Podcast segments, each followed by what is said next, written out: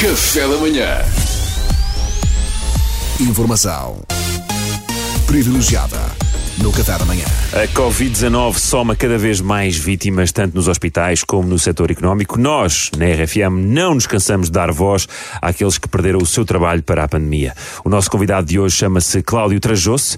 Ele é carteirista profissional e viu a sua atividade fortemente prejudicada este ano. Bom dia, Cláudio. Bom dia, maninho. Como é que é? Estás bem? Estás bem? Uh, Cláudio, primeiro que tudo, é ou era carteirista há quanto tempo? Há 12 anos, mano. 12 anos. 12 12 anos. anos de trabalho duro ali. Pau, pau. Que se evaporar de repente é muito triste. Pois, pá, Muito triste. 12 anos era já um percurso bastante respeitável, Cláudio. Verdade. E como é que começou? Então eu fiz o percurso clássico de um carteirista. Estás a ver, segui o by the book. Tá- tá- Estás a ver, ah, ah, acabei o secundário, depois tirei o curso na Restart. Restart? Mas a Restart é uma escola de audiovisuais e tecnologia. Não, não, mas eles também têm curso de carteirismo. Estou-te a dizer, boy. Estou-te a dizer, estou-te a dizer. Estas escolas privadas, estes arrotes com a mensalidades ensinam- ensinam-te o que tu quiseres, o Por que tu acaso, por quiseres. acaso isto faz algum sentido, que eu uma vez queria fazer um workshop sobre jiboias. Jiboias? sim, sim, é, isto é tudo verdade. E fui à ETIC e eles aceitaram-me, malta. Além disso, mano, quem, quem melhor do que uma escola de audiovisuais para tu aprenderes o aerodinamismo de um telemóvel ou, ou de uma câmara fotográfica topo de gama, para tu saberes a melhor técnica para, para sacar as cenas sem, sem as pessoas se aperceberem, tens que saber manusear as cenas. Estou-te a dizer, boy, claro. a dizer. Então, e depois como é que começou a exercer a profissão de carteirista, propriamente dita? Então, depois que acabei o curso, fui fazer um estágio,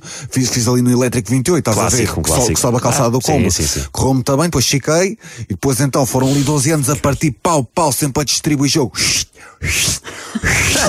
Tinha a minha cena estruturada ali, Isso- estás a ver? Já, isso- já vai dar tempo, e depois olha, veio a Covid. Isso é as carteiras a saírem, não é? Depois as cartas ali, ó, Já, já percebi. Ya, Mas, mas- Depois veio a Covid, boy, é muito triste. ó, é muito triste. Eu, eu presumo que tenha sido um duro golpe na sua carreira, Cláudio. Aí, mana, nem me digas nada. Nem me digas nada, nem me digas nada. Foi uma quebra brutal, brutal. Primeiro que tudo, os camões começaram a desaparecer, Pois, boy. pois. Menos turismo, menos carteiras e, e- e as carteiras dos camões, boy. Aquilo é que rende, aquilo é que rende, boy. Que, que eles não sabem os preços das cenas cá.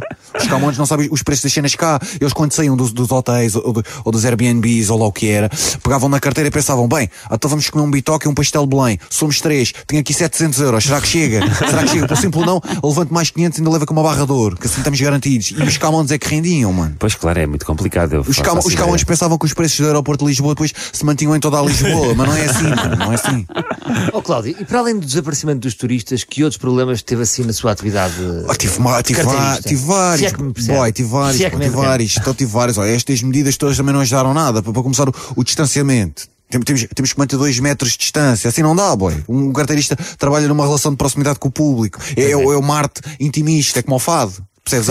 A, a, dois, a, dois metros, a dois metros não dá, boy. Um gajo até tentou adaptar-se, não sei o quê, mas assim não dá, boy. Adaptar-se como assim? Então inv- investi em material, arranjei uma cana de pesca para tentar fazer o- os meus furtos em segurança, distanciado, sempre distanciado, estás a ver tudo desinfetado, máscara, viseiro, álcool gel. Só que não dá, boy, não dá. O, boy- o pessoal não é burro. O pessoal, o pessoal as, as pessoas são distraídas, mas não são burros, eles topavam logo. Ah, topavam, a sério que topavam? Estou estou-te a dizer, boy, topavam. Todos começavam logo a, topa- logo a topar. Então, quando eu entrava no, no Elétrico 28, de cana de pesca na mão, todo vestido quase de astronauta com aqueles fatos de proteção como os dos enfermeiros, e, e máscara, e viseiro, e óculos de mergulho, mais a cana de pesca na mão. As pessoas ficavam logo de olho em mim, tipo, começavam logo a desconfiar que, que alguma coisa não estava bem, estás a ver? Eu tentava ser discreto, mas quando eu ia para desenrolar a cana de pesca, o pessoal já me tinha topado, boy. Assim não dá, assim não dá. Assim é difícil, Cláudio. Lamento imenso que seja passar esta fase difícil. É uma de tragédia. Difícil é favor, boy. Eu estou praticamente desesperado, estás a ver? Eu estou seriamente a pensar em fazer uma greve de fome em frente à Assembleia, a ver se o Costa me recebe. Que Eu eu preciso de me fazer ouvir. Quer dizer, por causa de 3% de infectados, estão a matar 100% dos carteiristas, boy. Isto, isto assim não se faz.